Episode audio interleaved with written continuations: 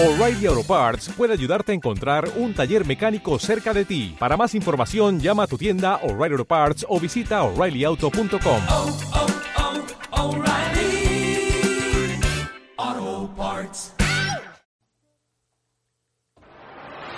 En un mundo lleno de oportunidades debemos conectarnos con los negocios, con las experiencias de otros, vivir el emprendimiento, intercambiar ideas y juntos crear una red de contactos profesionales para seguir creciendo y aportar a nuestro entorno. Esto es Gente que Emprende Radio, presentado por la Venezuelan American Chamber of Commerce. Sí, señor. Y esto es Gente que Emprende, como lo dice la introducción. Y como todos los martes grabamos este podcast completamente en vivo con invitados súper especiales porque son nuestros afiliados, son nuestros relacionados, son los eventos que tiene la Cámara semana a semana y hoy estamos muy feliz, muy felices de, de, de conversar con Ángel Martínez, que es abogado sucesoral. Ángel además es un, es el afiliado soñado. Y te voy a explicar por qué es el afiliado soñado. A ver, a ver. Porque es un afiliado activo. O sea, Ah, sí, él es él, muy él activo. va para los eventos, él está ahí, él va, saluda, participa. Me tocó el viernes almorzar con él, justamente estábamos en la misma mesa. eh, el viernes en el evento que hicimos sobre los 31 Yo, yo, años yo, de la lo sen- Cámara. yo lo senté porque yo estaba asistiendo, un poquito la- Estaba- al señor ahí- presidente. sí, estaba ahí el, eh, Ángel Martínez y ahí estuvimos en la misma mesa con el, con el alcalde y estuvimos conversando. Entonces, ese tipo de afiliados es perfecto, son perfectos. A nosotros nos encantan esos afiliados. Y antes de entrar con Ángel, quiero eh, comentarles un poco acerca del calendario de eventos que tenemos eh, para esta semana. Lógicamente está Ángel con nosotros y es la primera actividad que presenta la Cámara. Luego viene un conversatorio que vamos a tener este jueves, 28 de julio, en La Fontana Restaurante. Y vamos a estar hablando economía volátil, crisis energética, igual recesión. Eh, es la pregunta. Ese conversatorio lo van a llevar Juan Fernández, asesor energético, Alejandro Grisanti, presidente de Ecoanalítica, y va a estar moderado por nuestro director Juan Carlos Álvarez. No se lo pueden perder, tienen que registrarse, entrar a venezuelanchamber.org y ahí se pueden, se pueden registrar. El evento no tiene costo. Eh, así que, bueno, puede hasta que se agote, hasta que se agoten las existencias, hasta que se agoten las entradas, porque lógicamente tenemos un, un aforo que tenemos que respetar. Entonces, la recomendación, para que no les pase lo que les pasó en el almuerzo, que la gente después me estaba escribiendo por mensaje directo diciéndome que se habían agotado los, los Pero- cubiertos en pero el ya va, almuerzo. la gente estaba escribiendo, el almuerzo era a las doce y media. La gente a las doce y cuarto estaba escribiendo que, que cómo así, que cómo hacía para entrar al almuerzo. Llevábamos como tres semanas. Exactamente. No. Eh, también tenemos cómo crear Instagram Reels eh, como un pro. Es un evento online de Andreina Espino, que también eh, lo soporta, lo apoya la cámara. Y atención, comunidad toda, el próximo martes 2 de agosto a las 7 pm, buenos modales, mejores negocios. El arte de comportarse en el mundo social y empresarial. Un webinar que va a estar a cargo de nuestra querida Lucía Tobar. eh, y pues ahí vamos a saber, sabes que la, mayoría de los negocios, muchos negocios, se pierden eh, de vista porque, bueno, por detalles tal vez por un comentario inapropiado, tal vez por un, por un no saber comer, tal vez por esos detalles que, que tú vendes a través de tu imagen. Eh, y eh, bueno, la semana que viene Lucía va a estar dando ese webinar. Eh, tiene un costo para los no afiliados de la Cámara de 20 dólares, pero para los afiliados es totalmente gratis. Totalmente gratis para los afiliados y para los no afiliados una inversión módica de 20 dólares para que participen y sepan, ok, hay mucha gente que de repente le toca ir a almorzar y no sabe qué pedir o no sabe si llega primero qué es lo que debe hacer o no sabe eh, si tiene que pasarse un plato de un lugar al otro o no sabe cuál cubierto agarrar a la hora de comer, Cómo ponerse la servilleta. cómo ponerse la servilleta, todas estas cosas. Eh, hay, hay una cantidad de cosas que son muy básicas y que la gente no sabe. Bueno, porque no nos, no, no nos las enseñaron, ¿no? Las en- aprendimos. En, muchos casos crecimos en otra realidad. ¿sabes? Exactamente, exactamente. Y bueno, en la medida en que nosotros querramos hacer mejores negocios e ir subiendo Escalando. de nivel, escalando, yendo al, al próximo nivel profesional, también necesitamos eh, saber mm, de temas de comportamientos. Y de vestuario. ¿Cómo Yo a veces comportarse me- en un networking? Porque todo el mundo quiere y pide un networking, networking, networking y no sabe cómo comportarse, no, no sabe cómo agarrar la copa. Y, y es una tontería y parece, ay, sí, ay, sí. No, no, pero, hey, eso también dice y eso también está vendiendo por ti. Sí, todo, absolutamente todo. También me impresiona la forma como la gente va vestida. Tú le dices un cóctel y la gente se aparece en tenis. Sí. No, pero es que tú puedes estar muy cómodo, ponte tus tenis para tu día, si vas a ir para hacer tus actividades, pero así no es que uno va a un cóctel. Si tú te dicen que es traje de cóctel, tú no te puedes ir en tenis para un cóctel. Entonces, de eso se va a hablar en el próximo webinar que, que vamos a presentar en la cámara, donde que lo va a estar llamando, lo, lo va a estar llevando Lucía, buenos modales, mejores negocios. Ahora sí, vamos a darle entrada a nuestro querido abogado Ángel Martínez, abogado sucesoral. Tenía aquí un poquito eh, eh, alguna referencia. ¿Qué, qué, qué, qué pasará con mis bienes si fallezco o me voy de Estados Unidos? Dice la presentación. ¿Puedo heredar todos mis bienes a mi familia? ¿Mis deudas también se heredan? ¿Como indocumentado puedo dejar herederos y organizar mi patrimonio? Qué interesante pregunta. Estas son algunas de las interrogantes que Ángel Martínez, abogado y experto en planificación patrimonial y sucesoral, va a responder aquí en este encuentro. Ángel, bienvenido a Gente que Emprende, el podcast de la Cámara Venezolana Americana de Comercio. Buenos días, Lucía, Fran, ¿cómo están? Este, gracias por, por la invitación. Y mira, y, y para mí es importante apoyar uh, la cámara con mi presencia y además siempre uno la pasa muy, muy bien, ¿verdad? Uno conversa, con, interactúa y, y bueno, espero que Lucía haya pasado la prueba yo comiendo y Lucía me haya visto. Lucía me pasó una servilletica y me dijo, "Pi- pi- pilas con Ángel. Voy a Lucía para aprender unos tips ahí. Ángel, la importancia de la planificación sucesoral, algo con lo que nosotros no contamos, porque no sé, bueno, tenemos esa suerte de negación eh, para esa transición, que decimos eso no me va a pasar a mí, anoche yo en la madrugada me desperté y decía eso no me va a pasar a mí, Eh, eh, pero no, pero sí sucede, y sucede mucho, y tiene que ver con, con ese, con, con, el que de repente te vas, de repente te apagas y dejas ahí pues un vertedero donde hay un montón de cosas que no quedaron claras y empieza la gente a ir y a venir. Eh, nosotros tenemos en este momento un director de la Cámara que está en Venezuela resolviendo los problemas de su mamá que falleció hace algunos meses y él ya lleva algunos meses en Venezuela tratando de resolver los problemas de su mamá, de, de todas las cosas de su mamá, actualizando, poniendo, sacando eh, eh, documentos, etcétera, etcétera, ¿no? Entonces eso queda como, ca- cae como anillo al dedo. Sí, mira, eh, eh, Fran, sí, hay algo que es que, insistimos mucho desde aquí de la firma. Eh, es un tema de no posponer, no dejar para, para última hora, porque, porque nos cuesta, porque es un tema tabú, es un tema, el, tema de, de la muerte, ¿no? Es un tema tabú, pero es indispensable. Y hay otro, otro tabú que es el de que la gente piensa que esto está reservado solo a personas con eh, millonarias, ricas y con muchos activos. No, o sea, basta con que usted tenga una, una cuenta de ahorros o tenga una, una propiedad, una, una, casa o algo, ya es, ya es suficiente y necesario para que usted planifique. Hay, hay muchos, muchos niveles de planificación.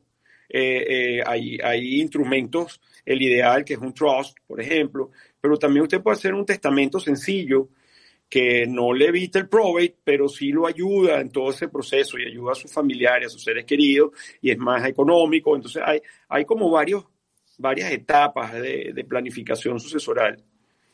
Excelente. Y, y, y ¿por qué nos falta esa cultura, eh, Ángel, eh, sobre la, la, planificación sucesoral? O sea, no la tenemos incluida, no, no está, no está en nosotros. Sí, yo creo que es un tema, eh, el procrastination, como dicen acá, o sea, de dejar a todo última, a última hora y más cuando tiene que ver con el, el tema de la muerte, ¿no? Entonces, como que, que, lo dejamos más, lo dejamos un poquito más. Yo, la mayoría de los clientes sajones, americanos, nosotros hemos tenido clientes que hemos, hemos hecho planificación asesoral de 20 años de edad, 20 años de edad, Frank, wow. deportistas muchachos deportistas que firmaron un contrato o algo. eh, y ya a los 20 años un americano lo, lo toma en cuenta. Eh, a nosotros nos cuesta un poquito, pero, pero es- en eso estamos. Estamos en, también porque es un tema de concientización, de concientizar a la gente de que, que, que es una necesidad, no solamente por el tema de que Martínez Legal Firm o, o puede ser el abogado que usted quiera, pero hágalo, busque asesoría y, y, y- y resuelva ese Y, eso Claro. también, Ay, perdón. y eso, y eso también, sorry, eh, y eso también tendrá que ver con el hecho de que menospreciamos nuestro patrimonio. O sea, de repente tú dices, bueno, pero si yo tengo tres cositas ahí que yo puedo dejar, yo no creo que se vayan a pelear por eso, ni que vayan a quitar eso, ni, ni cuánto. Mira, tengo esto, tengo la moto, tengo esta otra cosa, y entonces yo creo que, y la cuentica.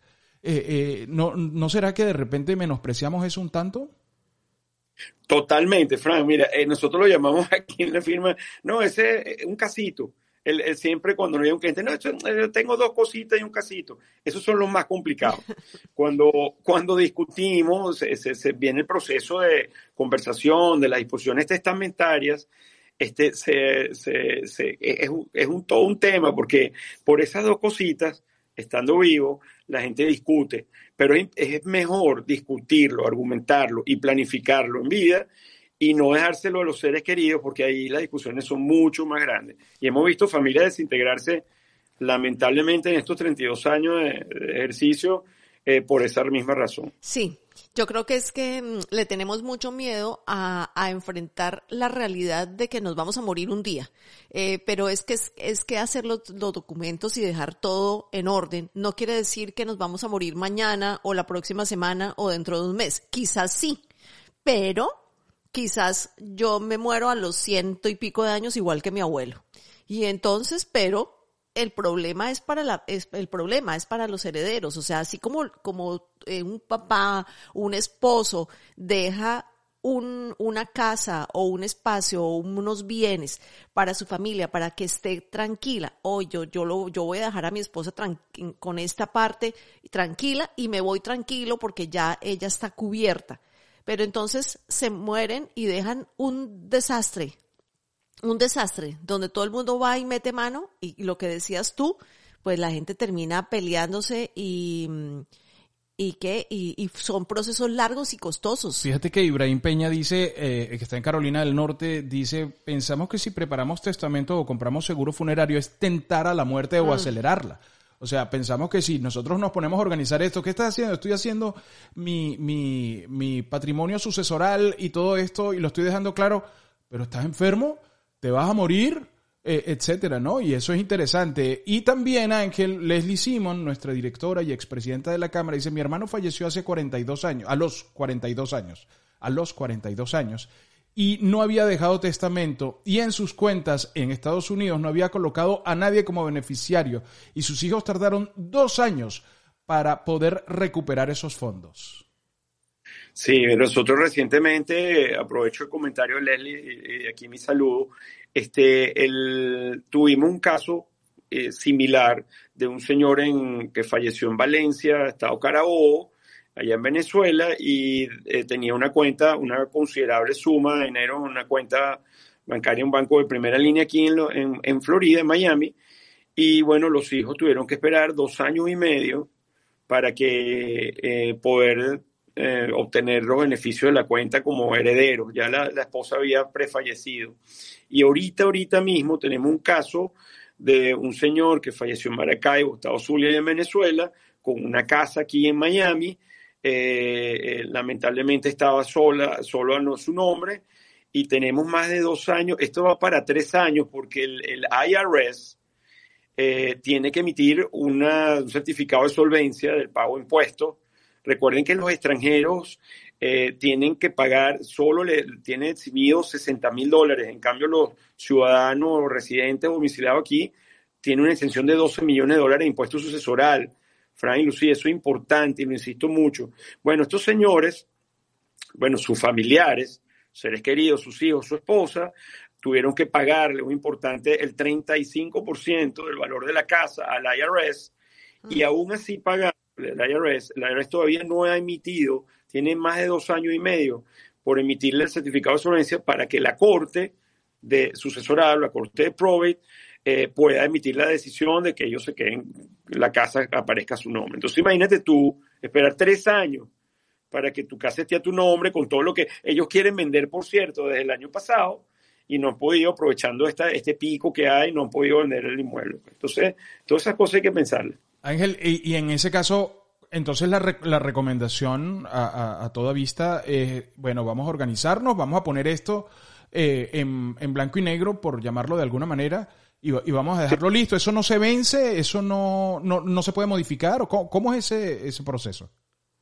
Ah, buenísimo. Mira, hay, hay, hay varios instrumentos de planificación sucesoral. Como lo dije al principio, el, digamos, el, instrumento básico o, es- o esencial o que cubre más detalles de una planificación es el trust.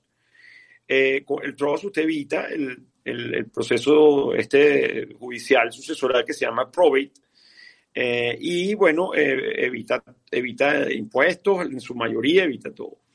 Pero también puede empezar como, como decimos acá, es como cuando un chamo va a comprar un carro, bueno, su primer carrito, un carrito, bueno, un carrito de una marca eh, que sea accesible, y después va a tener un carrote, pues, cuando ya, ya pueda comprarse un carro. Aquí es igual, una planificación sucesoral también puede hacer, aparte del trust, o en vez del trust, puede empezar haciendo un testamento. Testamento no evita el probate, pero ayuda al juez y al abogado a que el proceso sea más rápido, porque ahí está su, su voluntad expresada de una vez, ¿no? Entonces ya usted deja todo listo, se distribuye. Después que eso ocurre, Frank, entonces si usted tiene un testamento, un trust o una compañía, dependiendo de donde usted se encuentre, eh, eh, o trust extranjeros, o casos ya son co- esquemas más complejos, este, ahí no tiene que, eso puede tardar un mes, dos meses. Si usted tiene un trust, en tres días ya usted está disponiendo de sus activos después que su familiar falleció. Si tiene un testamento, quizás no son dos años, pero quizás se pueda tardar unos tres, seis meses. Pero, pero también es, mucho más rápido que dos, tres años. Eh, fíjate que Christian Monahan, que está conectado con nosotros por YouTube, dice, Ángel, ¿pudieras compartir con nosotros un par de estrategias sucesorales tanto para el residente permanente ciudadano como para el extranjero? ¿Cómo no? Con mucho gusto, Ronald. Mira, el, para el ciudadano o residente aquí, eh, como, como los ciudadanos tienen 12 millones 60 mil dólares de, exención al impuesto sucesoral al día de hoy, esto va a bajar, Fran y Lucía, en el 2026 a 5 millones más la inflación. Se, se estima que va a estar en 7 millones de dólares. Yo siempre recomiendo hacer, recomiendo hacer un trust.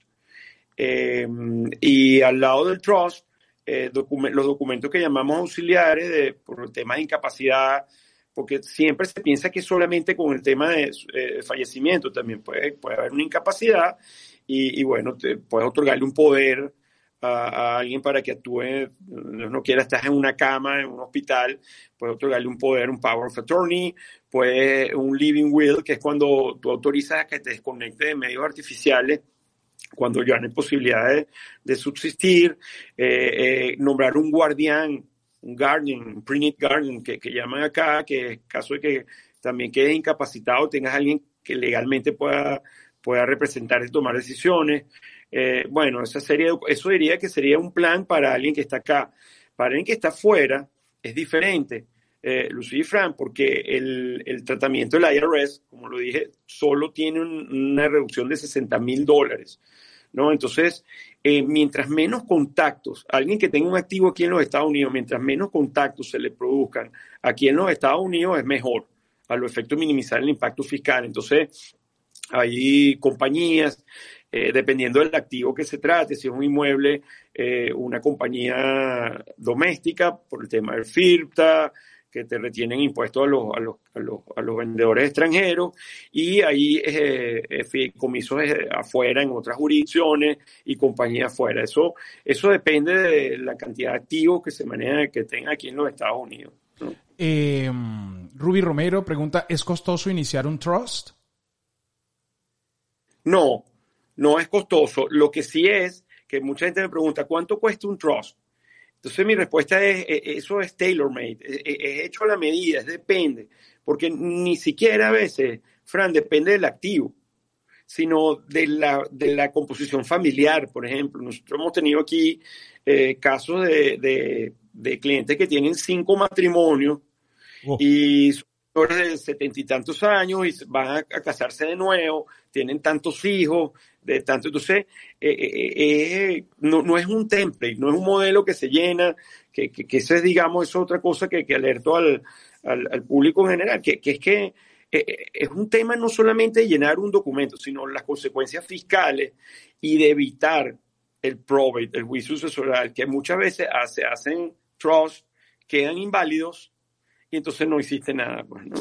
Porque hiciste, llenaste un, un, un template, un modelo, ¿no? Claro. Claro, ya, ya, bueno, tendríamos que estar cerrando el podcast, pero Ashley Sánchez pregunta, buenos días Ángel, eh, ¿un trust actúa en nombre o, eh, eh, o en nuestra voluntad? Eh, ¿Debe tener eh, eh, por escrito la voluntad o esta, inda- o esta indica qué es lo que se debe hacer? Pregunta Ashley ya para cerrar. Ok, eh, lo voy a responder. Te voy a explicar, Ashley, bien sencillo que es un trust. Un trust, tú misma, tú eres la dueña, puedes ser la dueña, la administradora del trust o trustee y la beneficiaria mientras estés en vida. Y cuando tú no estés, tú dejas allí los beneficiarios que, que tú quieras que estén y los porcentajes, ¿no? Y dejas un administrador también, un trustee, eh, eh, mm, eh, que te haga la suplencia, por decirlo así, que sea cuando tú no estés, alguien que administre en tu nombre. Es decir, para responderte, si tú misma tienes el control con el trust, puedes vender, puedes comprar el nombre del trust, puedes sacarlo, puedes hacer lo que tú quieras y dejar. Eso sí es importante, Frank, que dejen no solamente que sea un beneficiario, tiene que ser el beneficiario es la persona la dueña del trust mientras viva, pero cuando no esté tiene que dejar otros, porque si no deja otros, el trust es inválido, Claro. bajo la ley de Florida. Claro. Ángel, bueno, la, la gente hambrienta de contenido en este sentido, anota eso por ahí, anótalo. Anótalo. Anótalo porque la gente quiere saber mucho sobre eso y estoy seguro que tienes más información de valor para toda la audiencia. Así Pero que, que además el tema es maravilloso Sí, el tema es porque fascinante. somos muy ignorantes en este sentido. Entonces Totalmente. hay mucho para enseñarle a la gente, Sí. que es lo que necesitamos. Necesitamos enterarnos de esas cositas que no sabemos para perderle el miedo a hacer, eh, a, a- a hacer estas cosas. Sí, totalmente, totalmente. Ángel, gracias. No, gracias a ustedes, aquí estamos a la orden recuerden que me pueden seguir por mi Instagram en eh, arroba Martínez Legal Firm y aquí estamos a su orden, recuerden, planning first. Claro que sí. primero. Segu- señor. Seguro que sí. Gracias, Ángel. Y bueno, nos vemos en el próximo evento de la Cámara. Seguro, cuenten conmigo. Un abrazo. Un abrazo. Bye. Bye. En un mundo lleno de oportunidades debemos conectarnos con los negocios, con las experiencias de otros, vivir el emprendimiento, intercambiar ideas y juntos crear una red de contactos profesionales para seguir creciendo y aportar a nuestro entorno. Esto fue, Gente que Emprende Radio. Presentado por la Venezuelan American Chamber of Commerce. Dale más potencia a tu primavera con The Home Depot. Obtén una potencia similar a la de la gasolina para podar, recortar y soplar con el sistema OnePlus de 18 voltios de Ryobi desde solo 89 dólares. Potencia para podar un tercio de un acre con una carga. Potencia para recortar el césped que dura hasta dos horas. Y fuerza de soplado de 110 millas por hora. Todo con una batería intercambiable. Llévate el sistema inalámbrico OnePlus de 18 voltios de Ryobi. Solo en The Home Depot. Haces más. Logras más.